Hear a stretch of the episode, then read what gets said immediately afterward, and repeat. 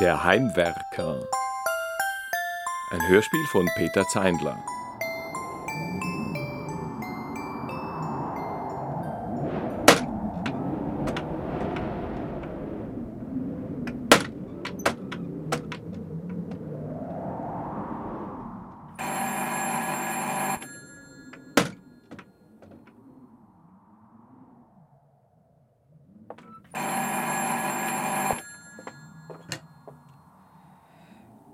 Bist es schon wieder. Ja, es geht mir gut. Nein, er fehlt mir nicht. Dein Vater fehlt mir nicht, habe ich gesagt. Ein leiser Tod. Verdammt laut, sagst du? Ja, der Fensterladen, er lässt sich nicht mehr befestigen. Morsch. Ja, handwerklich war er begabt, das immerhin. Ich kann dich nicht verstehen, der Fensterladen klappert. Besag dich ja, der Fensterladen klappert. Seit dein Vater tot ist, zerfällt das Haus. Instandstellen kostet. Ja, die untere Wohnung. Ich habe sie vermietet seit einer Woche. Ja, der Sturm. Ein atlantisches Tief. Xandra. Dein Vater war Meteorologe und du weißt nicht Bescheid? Tiefdruckgebiete sind weiblich. Eine Männererfindung. Das sind so die Bastionen. Ich kann auf deine täglichen Anrufe verzichten, Alexandra, und auf deinen besorgten Unterton. Nein, ich bin froh, dass du in Blackpool lebst. Nein, keine Depressionen. Nur dieses Tief stört mich. Es trägt deinen Namen und es kommt von den britischen Inseln. Und es macht, dass der Fensterladen klappert. Nein, das war die Türglocke. Nein, ich erwarte keinen Besuch. Und ich habe keinen Freund. Du deckst mein Konversationsbedürfnis vollkommen ab. Ja, es war wieder die Türglocke. Ich gehe ja schon. Was? Du willst mithören? Denkst du ein Wüstling? Na, ich bin doch mit jedem fertig geworden. Auch mit deinem Vater. Ja, das war's. Und ruf morgen nicht schon wieder an. Alexandra, du bist mein Kind und nicht umgekehrt. Ich hänge jetzt auf, ob es dir passt oder nicht.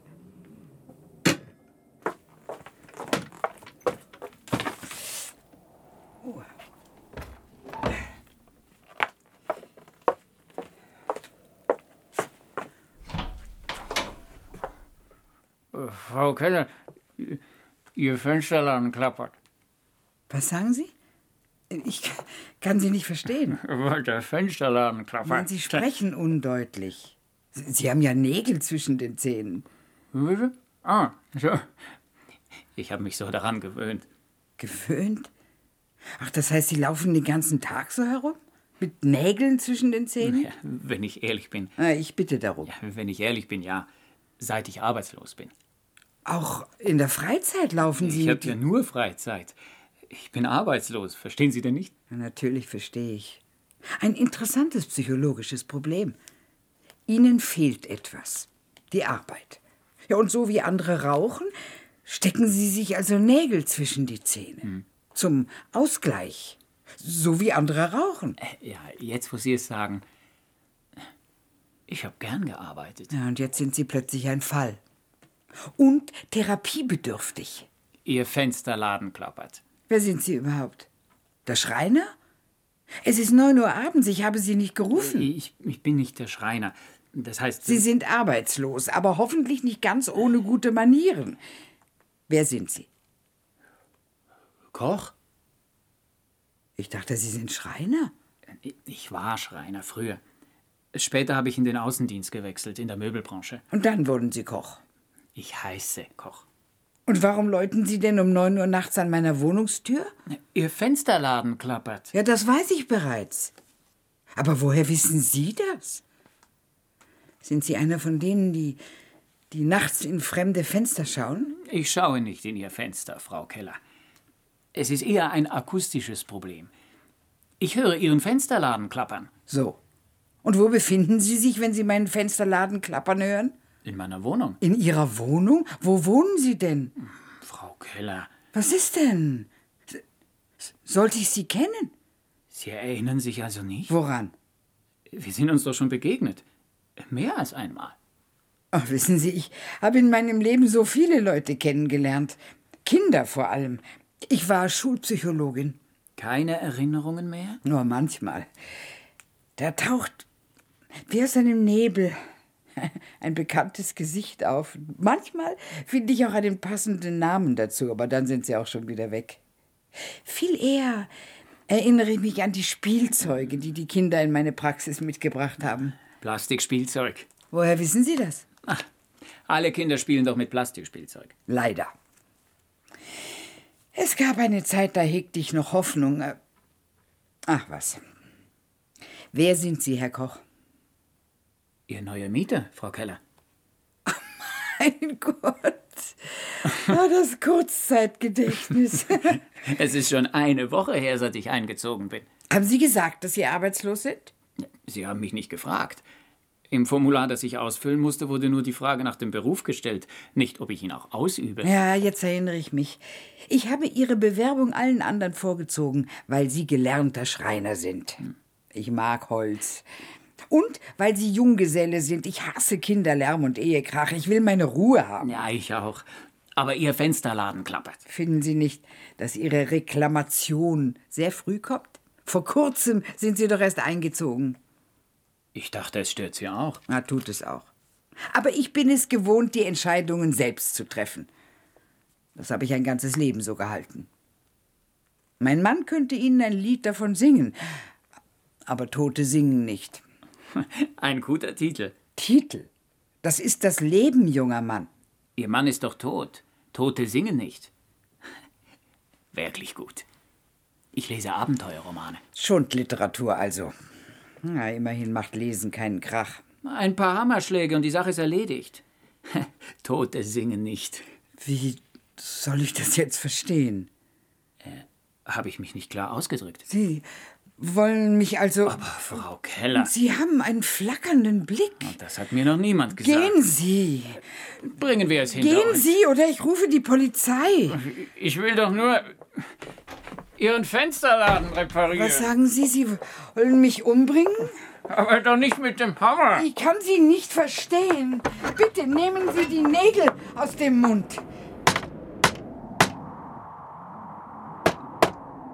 Gleich haben wir es.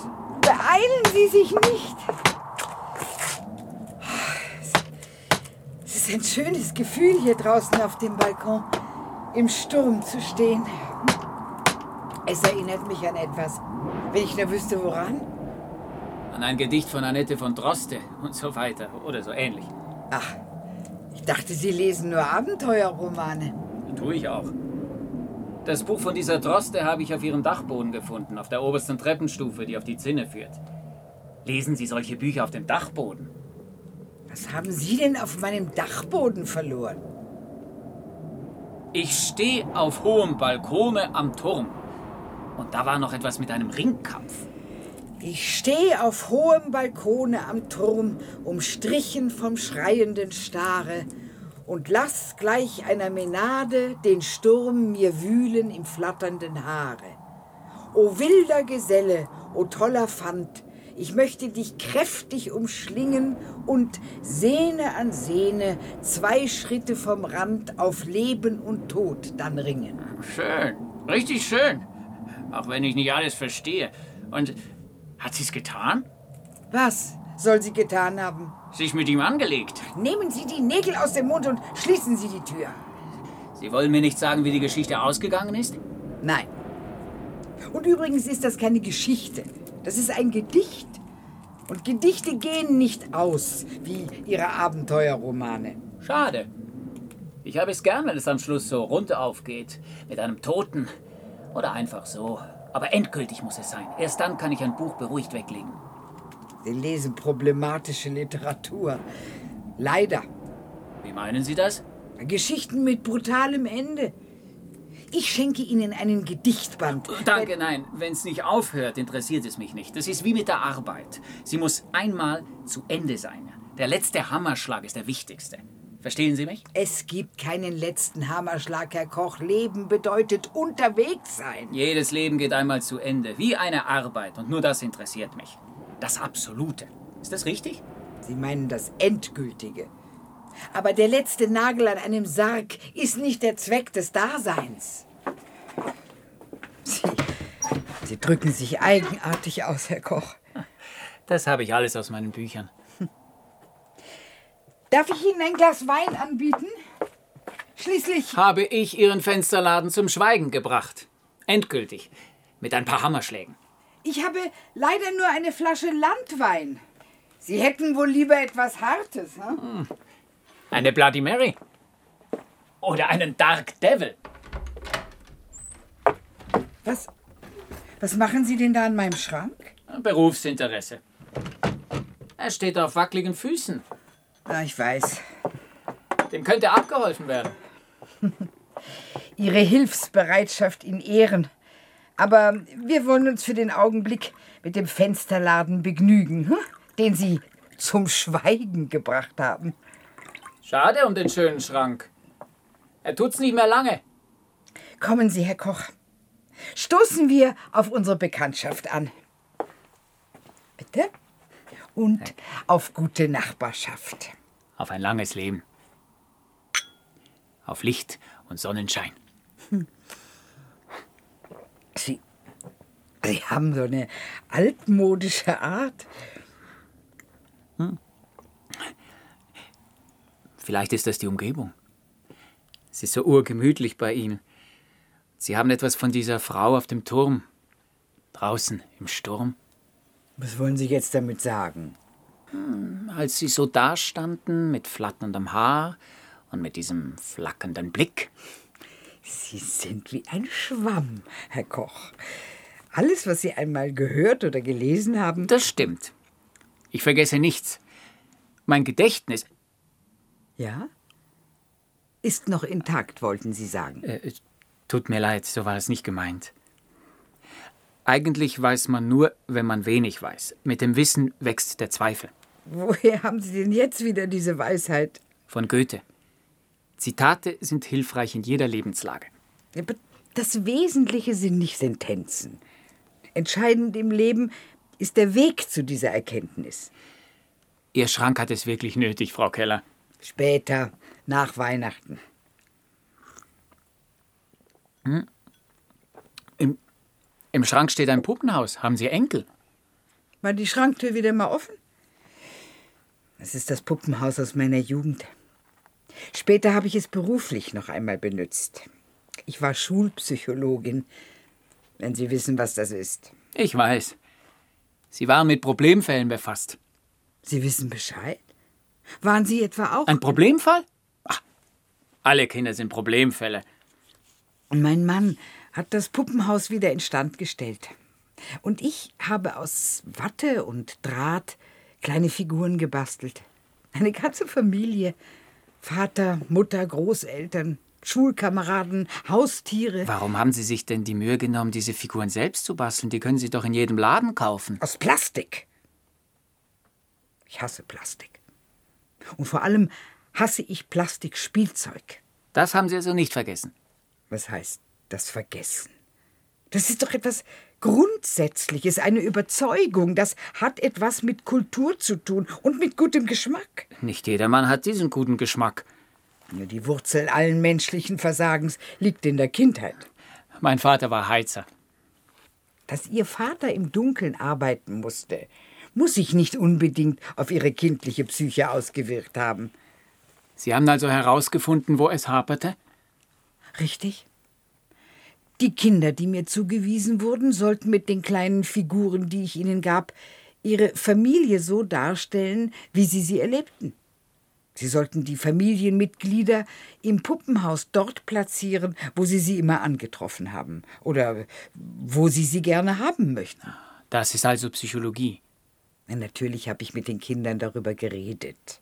Nur so konnte ich letztlich zu den Wurzeln ihrer psychischen Probleme vordringen. Ja, aber warum haben Sie denn die Kinder das Puppenhaus nicht mit deren eigenen Spielfiguren besetzen lassen? Bergkoch, die brachten doch nur ihren Plastikschrott mit. Batmans, Schlümpfe, Barbiepuppen, Sauriers, Hartgummi, Plastikmöbel. Hallo? Xandra, schon wieder. Nein, er ist nicht weg. Übrigens, woher weißt du, dass es ein Mann ist? Misstrauen ist das. Boshaftigkeit. Meine Tochter aus England. Nein, er hat mir nichts angetan. Hör mal, behandle mich nicht wie deine Tochter. Die Tochter bist du. Und jetzt leg auf. Ende. Puh, meine Tochter nervt mich. Seit mein Mann gestorben ist, ruft sie täglich an. Ist doch nett von ihr, sich um sie zu kümmern. Vielleicht hätte ich auch gerne eine solche Mutter gehabt. Sagen Sie das nicht. Ich war streng, unerbittlich. Sie meinen wegen der Plastikfiguren? Zu dieser Abneigung stehe ich. Plastik ist das Scheußlichste, was unsere sogenannte Zivilisation hervorgebracht hat. Ich muss jetzt gehen. Schon? Sie müssen ja morgen nicht aufstehen. Natürlich muss ich aufstehen. Ich kann nicht anders. Mein ganzes Leben musste ich aufstehen. Es war ein angenehmer Abend. Hoffentlich nicht der letzte. Hm. Wer weiß. Wollen Sie denn schon wieder ausziehen? Ihr Haus ist in bedenklichem Zustand. Ich habe mir alles genau angeschaut, deshalb war ich auch auf dem Dachboden. Mhm. Aber nicht nur dort habe ich Mängel festgestellt, auch im Treppenhaus. Und Ihre Wohnungstür. Sie entspricht nicht mehr modernen Ansprüchen an Sicherheit. Ich kann mir eine Totalrenovation meines Hauses nicht leisten. Wer spricht da von Totalrenovation? Ich bin gelernter Schreiner. Ich befasse mich nur mit dem, was aus Holz ist. Das ist Ihnen doch recht. Schon. Aber wie werden wir uns einig? Was, Verbrechen Sie sich deswegen nicht den Kopf. Ich freue mich wie ein Kind auf diese Arbeit. Zuerst der Schrank, dann die Wohnungstür. Die Wohnungstür ist alt. Die Ornamente im Glas sind Jugendstil und kostbar. Wir werden alle älter. Was dann zählt, ist die Sicherheit und nicht die Ornamente. Habe ich recht? Den Schrank hole ich in ein paar Tagen ab. Und wie lange soll das Ganze dauern? Bis Weihnachten, ja? Oder wollen wir es bis Ende Jahr hinter uns Nein, bringen? Weihnachten ist mir recht, es ist ja schon Advent. Ich, ich muss ihn vorher noch ausräumen. ist ja nichts drin, außer dem Puppenhaus. Die Militärpistole meines verstorbenen Mannes. Ich will nicht, dass sie in falsche Frau Hände. Keller, ich bin doch kein Killer. Hallo. Danke für den Wein. Gute und ruhige Nacht. Weißt du, wie spät es ist? Ja, soeben. Ja, er ist nett und hilfsbereit. Und er hat den Fensterladen repariert. Ach, hör doch auf, der ist doch noch keine 40. Er will einfach das Haus instand stellen. Ein Glücksfall. Er repariert mein Haus und ich therapiere ihn. Der ist doch arbeitslos. Der muss doch wieder etwas zu tun haben. Eben, eben. Er ist ein Fall, hochinteressant. Ja, so einfach ist das. Alles ist einfach, wenn man sich auf seine Wurzeln besinnt. Ich werde ihn wieder hinkriegen. Ein paar scheinbar zufällige Gespräche und es geht ihm besser, ohne dass er sich dessen bewusst wird. Er wird ja wieder gebraucht. Darum geht es. Und ich kann ihn brauchen. Das ist moderne Marktwirtschaft. Ach, hör schon auf, misch dich nicht ein. Auch nicht aus britischer Distanz. Lass es meine Sache sein. Was das war? Ich denke eine Kreissäge. Warum nicht? Der Mann hat Prinzipien, er hat sich bereits an die Arbeit gemacht. Was sagst du? Spät? Was? Ich kann dich nicht verstehen, die Kreissäge. Ach, dann leg eben auf.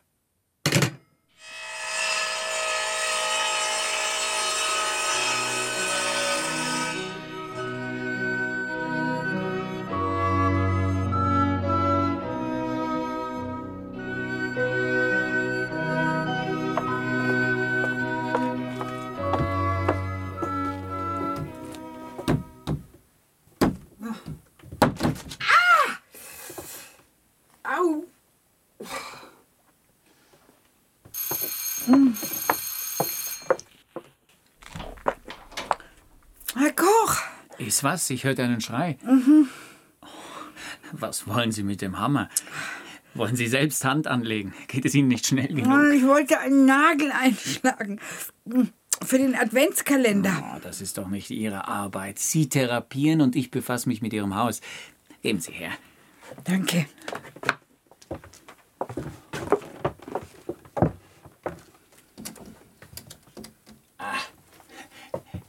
Die Wand taugt nichts. Der Verputz wird abbröckeln. Muss es denn sein, dieser Adventskalender? Ja, ja, es muss sein. Ich kann dieses Jahr Weihnachten kaum erwarten. Das kenne ich nicht bei Ihnen. Der Weg ist das Ziel oder so ähnlich, sagten Sie doch. Das hat mich beeindruckt. Ich genieße jeden Hammerschlag. Ich schaue lustvoll zu, wie sich die Säge durch das Holz frisst. Ich liebe den Geruch des Leims und spüre das Sägemehl zwischen den Fingern. Sie hatten so eine therapeutische Wirkung auf mich. Und jetzt dieser Hast. Ach, seit meiner Kindheit habe ich keinen Adventskalender mehr aufgehängt. Als ich ihn heute Vormittag kaufte, da hatte ich so ein warmes Gefühl. Sie haben ja noch gar kein Türchen geöffnet, Frau Keller. Dabei ist St. Niklas schon vorbei. Morgen kommt Ihre Wohnungstür an die Reihe. Und heute noch haben Sie Ihren Schrank wieder. Advent ist doch die schönste Zeit im Jahr. Die frohe Erwartung eines freudigen Ereignisses, die Ankunft des Retters. Ja, Sie haben ja recht, Herr Koch. Als ich heute Vormittag den Adventskalender kaufte, hatte ich so ein prickelndes Vorweihnachtsgefühl. Doch, doch als ich dann nach Hause kam und ich hörte wieder dieses Klopfen und Sägen, das seit Tagen nicht mehr aufhört, da, da wünschte ich mir zum ersten Mal, es wäre alles schon vorbei. Oh, Entschuldigung. Sie sehen sich nach meinem letzten Hammerschlag. So ist es. Ich will das Ende. Am Weihnachtsvormittag ist alles vorbei. Und Sie feiern ein ruhiges Fest im Schein der Kerzen. Sie kaufen doch ein Bäumchen. Seit Jahren habe ich kein Bäumchen mehr gehabt, aber dieses Jahr ist alles anders. Dieses Jahr will ich feiern. So. Oh. Das hätten wir. Mhm. Ja, und jetzt öffnen Sie mal schön die ersten 15 Türchen, Frau Keller. Aber Sie helfen mir doch. Hm? Ein Türchen ich, ein Türchen Sie. Hm, meine Zeit ist kostbar. Wenn Sie wollen, dass ich bis Weihnachten. Herr Koch, verderben Sie mir nicht die Vorfreude, bitte. Ich will doch dieses schöne Gefühl wieder spüren. Ich will mich freuen können, jeden Tag. Immer ein bisschen mehr. Ich, ich, ich will mein inneres Gleichgewicht wiederfinden. Und heute ist ein ganz besonderer Tag. Wir feiern Ihren 14. Arbeitstag. Da, da öffnen Sie. Hier. Oh, eine Puppe. Sieht aus wie Plastik. Eine Barbie-Puppe? Nein. Als Dornröschen verkleidet. Da fehlt nur der Prinz. Vielleicht versteckt er sich hinter dem zweiten Türchen. Warten Sie. Wirklich. Der Prinz. Ken. Ken? Wer ist Ken? Haben Sie den aus Ihrem Gedächtnis verdrängt, Frau Keller? Ken ist doch Barbies Freund. Smart und fesch und. Hören Sie auf!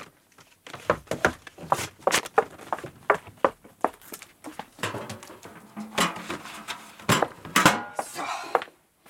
Sie haben den Kalender in den Müll geworfen? Ich habe Sie für geduldiger gehalten. Sie waren doch Schulpsychologin. Radikallösungen sind doch nicht Ihre Sache. Auf meinem Dachboden stehen zwei Kisten, gefüllt mit solchen Figuren. Mit Barbie-Puppen, Batmans, Sauriern und Schlümpfen, Asterix und Obelix und der ganzen Sippe. Drachen, Saurier, alles. Alles aus Plastik. Ich habe die Kisten gesehen. Sie sammeln also heimlich Plastikfiguren. Herr Koch, ich sammle doch keine Plastikfiguren.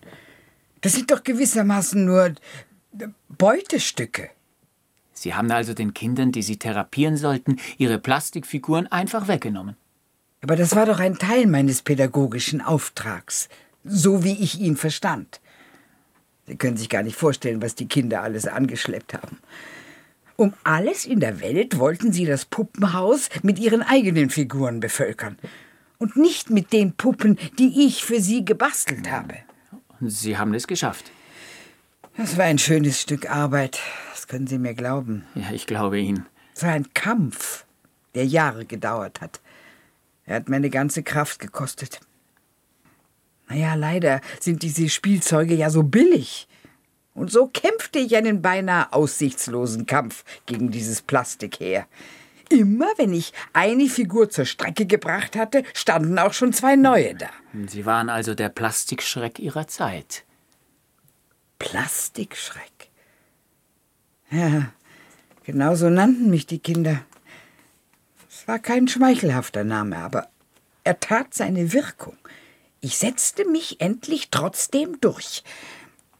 Und dann war meine Praxis bis zu meinem Ausscheiden aus dem schulpsychologischen Dienst plastikfrei. Warum haben Sie denn alle diese Plastikfiguren, die Sie den Kindern weggenommen haben, gesammelt? Warum haben Sie sie nicht einfach weggeworfen? Ich weiß nicht. Vielleicht ist das ein Teil meiner kindlichen Prägung durch meine Mutter, die alles aufbewahrte, was noch halbwegs brauchbar war. In ihrem Küchenschrank stapelten sich Tassen und Teller aller Art. Immer wenn ein Stück in die Brüche ging, kaufte sie ein neues Gedeck, ohne das alte wegzuwerfen. Sie können sich also von diesen Plastikfiguren nicht trennen.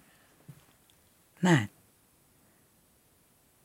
Nein, oft habe ich daran gedacht, sie wegzuwerfen, aber da war plötzlich die Angst da, dass sie irgendwo wieder auftauchen, dass sie aus den Plastiksäcken kriechen und aus Mülleimern und sich wieder stracks in die Hände der Kinder begeben, denen ich sie weggenommen habe. Hm, aber Frau Keller, diese Kinder sind doch mittlerweile erwachsen und spielen nicht mehr mit Plastikfiguren. Ach, was wissen Sie schon von den Menschen, Herr Koch? Die Welt ist voller Perversionen. Auch Erwachsene sammeln Plastikfiguren. Leider sind nur wenige wie Sie, Herr Koch, und lieben das Natürliche. Ihre Liebe zum Holz adelt Sie. Dann bis heute Abend, Frau Keller. Was ist heute Abend? Ich bringe Ihnen Ihren Schrank zurück. Sie werden staunen. Ich, ich weiß nicht, wie ich Ihnen danken soll. Es ist an mir zu danken. Nicht wiedererkennen. Sie werden Ihren Schrank nicht wiedererkennen. Ich möchte ihn aber wiedererkennen. Werden Sie auch. Aber er ist wie neu. Die Ornamente strahlen wie am jüngsten Tag.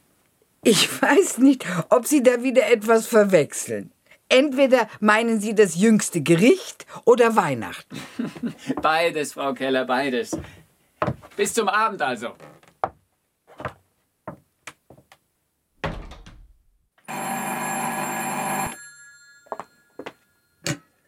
Hallo? Ah, natürlich, du. Ja, die Kreissäge. Was? Die Kreissäge. Die Kreissäge. Was hast du gesagt? Ich kann dich nicht verstehen. Du machst dir Sorgen um mich? Also hör mal, der Mann ist in Ordnung. Der ist doch nicht verrückt.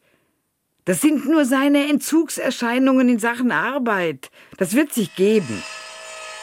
Was? Die Kreissäge. Ja, natürlich war ich in seiner Wohnung. Und? Er hat sie zur Werkstatt umfunktioniert. Ja, sag mal, dein Vater hat dort seine meteorologischen Forschungen betrieben. Wetter macht keinen Krach? Das sagst du? Na, von mir aus. Das theoretische Wetter macht keinen Krach. Aber was hatte ich davon, wenn er mir einen Sonnentag ankündigte und dann wurden wir auf freiem Feld von einem tosenden Orkan heimgesucht, von Donner und Blitz. Alles für die Katz. Bei Koch ist das anders. Das ist wie ein Schöpfungsakt. Er schafft eine neue Welt aus dem Chaos. Der Urknall. Damit hat's begonnen. Den Urknall muss man aushalten, Xandra, wenn man später ernten will. Ach, misch dich nicht ein. Natürlich schenke ich ihm etwas zu Weihnachten. Ein Computerkurs. Ich gehe eben mit der Zeit.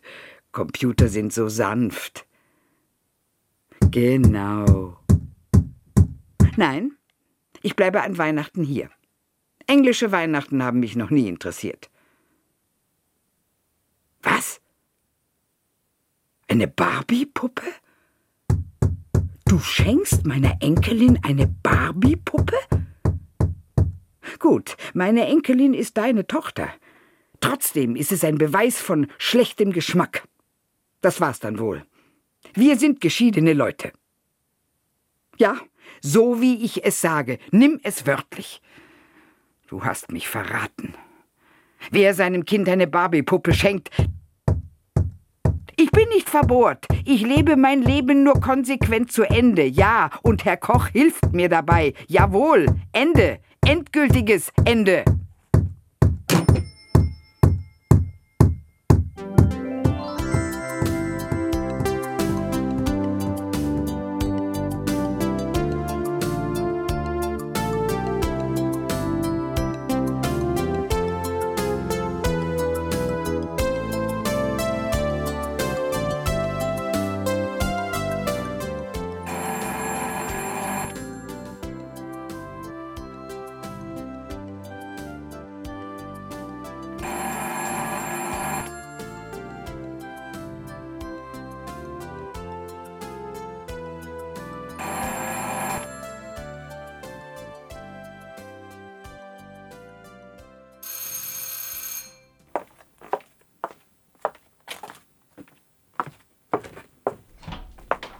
Frau Keller, Ihr Schrank. Ach, haben Sie mich jetzt erschreckt?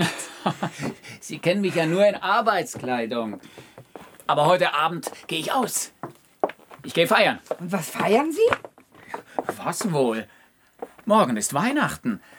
Morgen bringe ich es zu Ende. Wir hätten dieses Ereignis doch zusammen feiern können. Morgen ist Weihnachten, morgen ist die Bescherung. Wir wollen doch nicht vorgreifen. Der Weg ist das Ziel. Schön gesagt. Aber ich wollte, es wäre schon morgen. Mit wem feiern Sie denn heute? Mit ehemaligen Klassenkameraden. Wir treffen uns alle paar Jahre wieder. Ein Männerbesäufnis also. Schade. Wer spricht da von Besäufnis? Wir tauschen Erinnerungen aus. Sie haben doch sicher auch solche Klassentreffen. Das hat nicht funktioniert. Vielleicht organisieren sich Männer besser. Bei uns sind auch die Mädchen dabei. Na, schön für Sie. Und worüber wird denn da einen ganzen Abend lang geredet? Hä? Über die Kinder, über die Ferien auf Mallorca oder an der Adria, über Computerspiele der Kinder, über Fernsehserien. Über unsere Schulerinnerungen, Frau Keller. Aber jetzt der Schrank, sonst komme ich zu spät zum Abendessen. Sie, Sie haben sich fein gemacht. Ja, morgen ist ja Weihnachten. Ja, Heiligabend. Wir feierten immer an Heiligabend. Wir auch. Sind Sie morgen Abend schon verplant? Nein. Aber jetzt habe ich Ihren Schrank mitgebracht. Er steht draußen vor der Wohnungstür. Ein Kollege hat mir geholfen. Er steht auf Rollen. Warten Sie. Augen zu. Nicht blinzeln.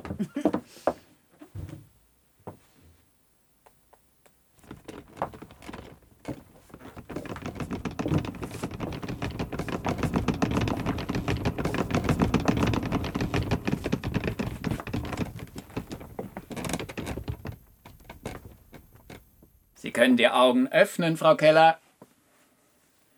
Mein Gott. Ich er- erkenne ihn ja kaum wieder. Gefällt er Ihnen? Ja, er ist wunderbar. Und äh, er, er riecht so gut.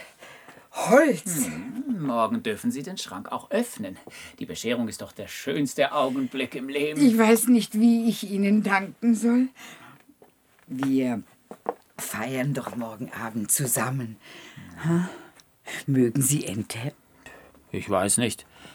Ich habe mit Enten immer schlechte Erfahrungen gemacht an Weihnachten. Bei uns zu Hause gab es immer Ente, aber die waren faserig und zäh. Na, höchste Zeit, Ihre schlechten Erfahrungen zu tilgen, Herr Koch. Ihr Schrank steht auf guten Füßen. Da passiert jetzt nichts mehr. Es hätte ja sein können, dass Sie eines Tages unter Ihrem Schrank hätten begraben werden können. Das mindestens haben wir abgewendet. Ein schrecklicher Gedanke. Ich ähm, hatte da einmal einen Jungen in meiner Praxis. Wie war das schon wieder? Ich dachte, Sie können sich nicht mehr erinnern. So ein paar Bruchstücke sind mir schon geblieben. Da war also etwas Mit einem Schrank. Ein verstocktes Kind. Sprachlos. Im Grunde seines Wesens auch bösartig. Kinder sind grundsätzlich gut. Vielleicht kommen sie gut zur Welt, aber dann setzen die neurotischen Fehlentwicklungen bereits ein. Mein Vater war Heizer. Ach, Herr Koch, also so einfach ist es doch nicht. Auch wenn Ihr Vater Heizer war, war er vielleicht ein guter Vater. Er stank nach Öl und Kohlen, wenn er nach Hause kam. Und seine Arbeitskleidung war schwarz. Es geht hier um Konflikte und nicht um schwarze Arbeitskleidung. Ein Kind nimmt die Konflikte der erwachsenen Umgebung unbewusst wahr und kann sich dagegen nicht schützend abgrenzen, sondern muss sie auf seine Weise austragen. Bei uns zu Hause wurde geschwiegen. Ja, auch Schweigen kann einen Konflikt signalisieren. Ja. Was war mit diesem Jungen?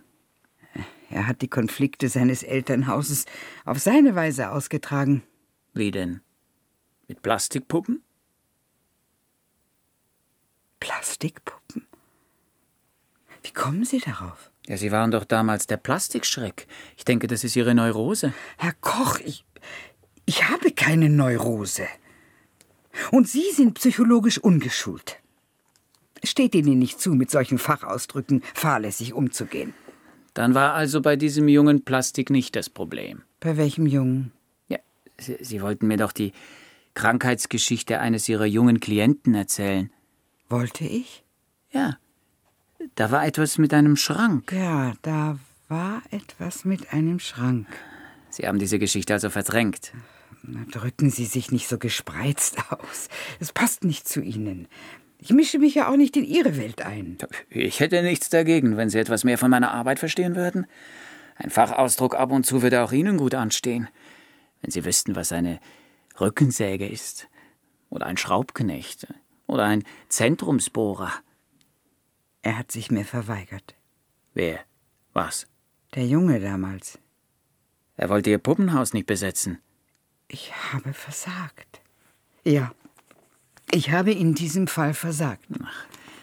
Wir alle haben unsere schwarzen Stellen in unserer Biografie. Einer weiter hinten, der andere weiter vorn.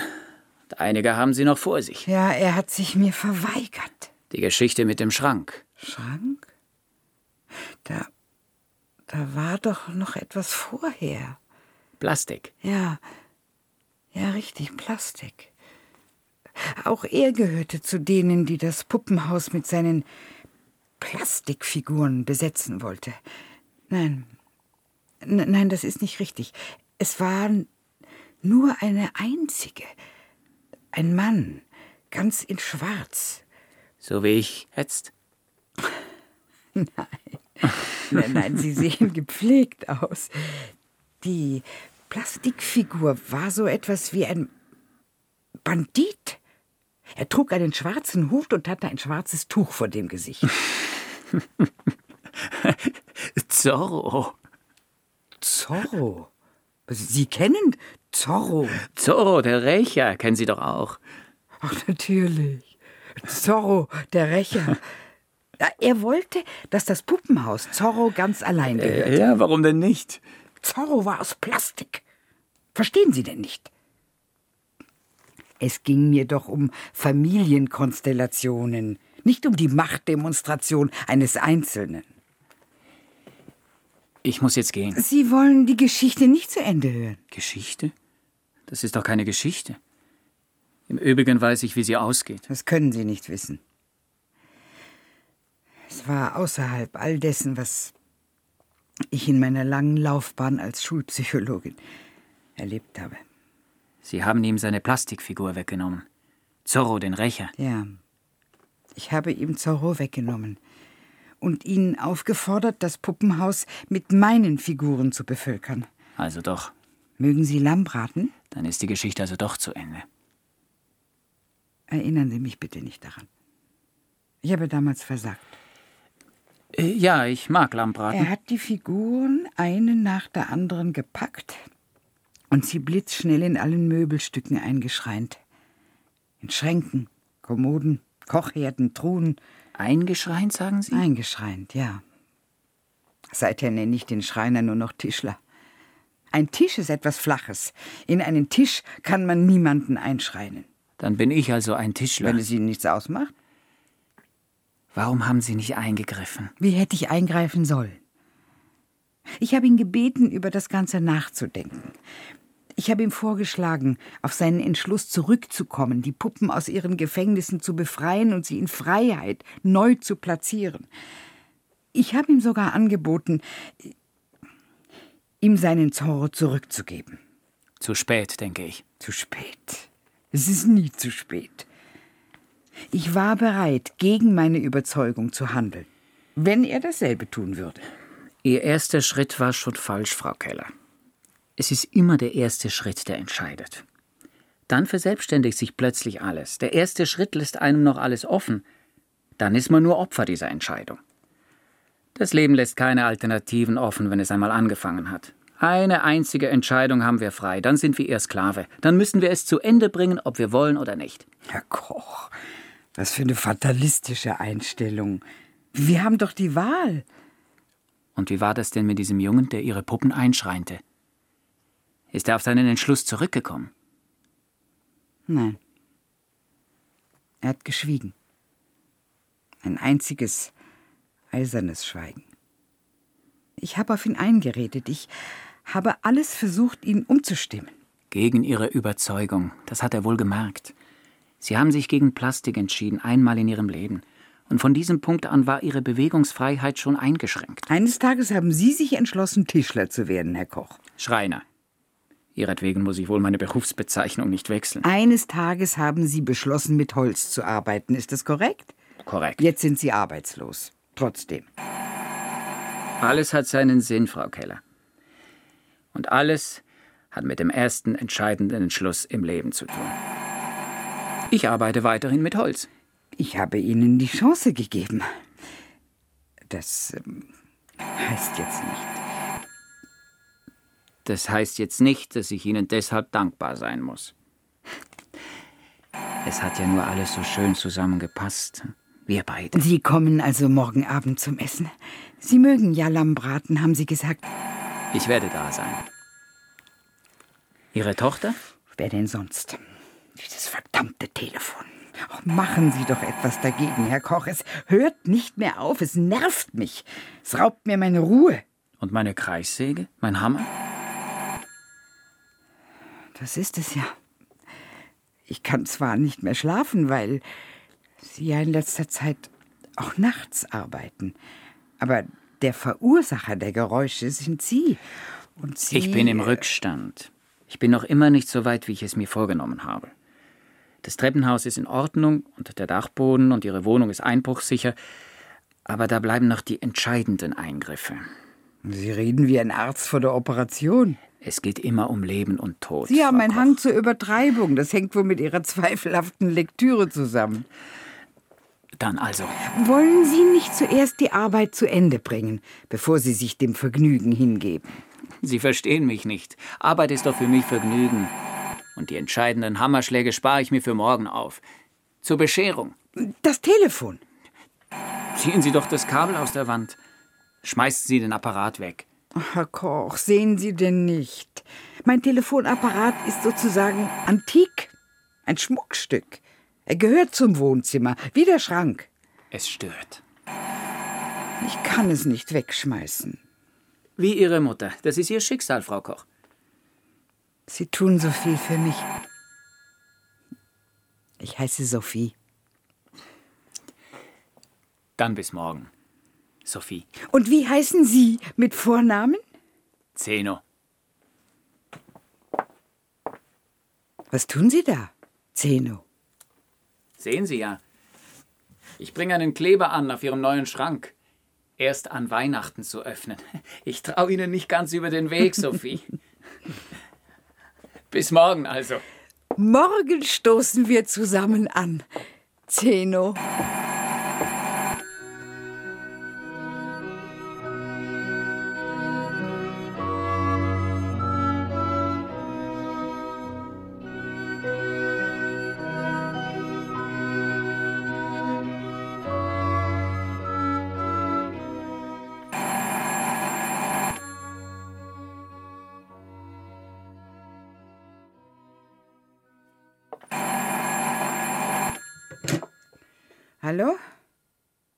Sandra.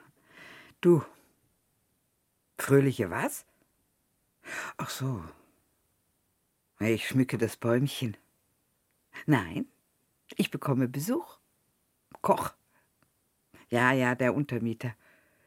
Ja, ich freue mich auf heute Abend. Und dann werde ich den neuen Schrank öffnen und ihn einräumen.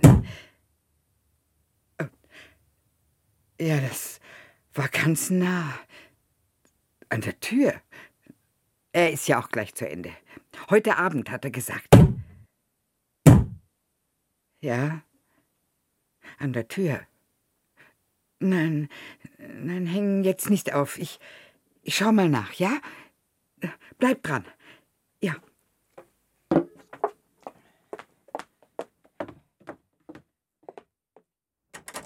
Nein. Nein!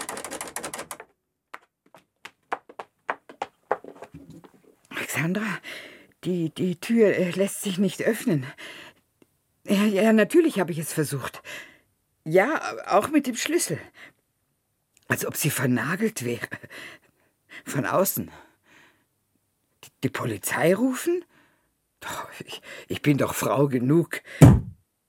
Das, das war draußen auf dem Balkon. Ja, aber was soll da draußen schon sein? Der Wind. Nein, nein, nein, nicht der Fensterladen. Den hat er doch in Ordnung gebracht. Ich, ich schau mal nach, ja? Bleib dran. Ja.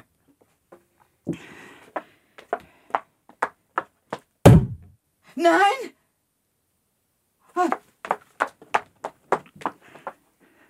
Dunkel. Nein, die Balkontür. Da war der schwarze Schatten eines Mannes, zugenagelt. Ja, in diesem Augenblick. Xandra, er hat mich eingeschreint, zugezimmert. Koch. Was für eine Pistole? Ja, ja, natürlich im Schrank, aber, aber ich kann doch nicht schießen. Gut. Also, bleib dran. Ich hole sie mal aus dem Schrank und, und komm dann zurück, ja? Bleib dran. Ja.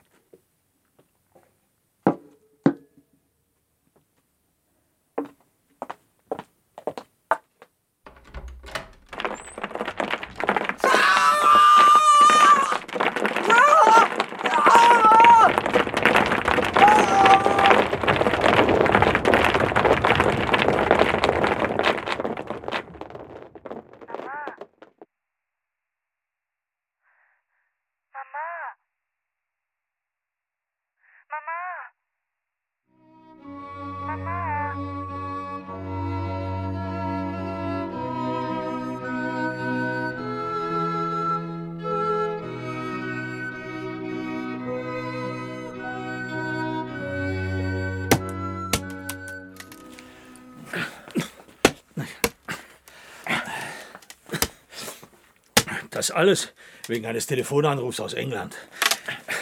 Wer diese Tür so vernagelt hat, das ist nicht einmal die Feuerwehr.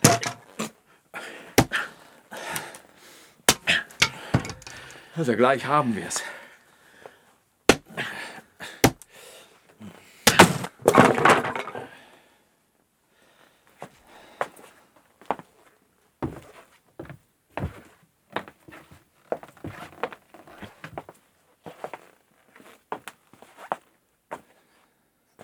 Du was sehen? Lauter Plastikfiguren. Schlümpfe, Saurier, Barbies, Batman. Da liegt ja jemand unter diesem Haufen. Ein Mensch. Du kennst du den dort oben im Schrank, der uns über das schwarze Tuch drohend anschaut? Da, auf dem obersten Regal. Zorro. Zorro, der Rächer.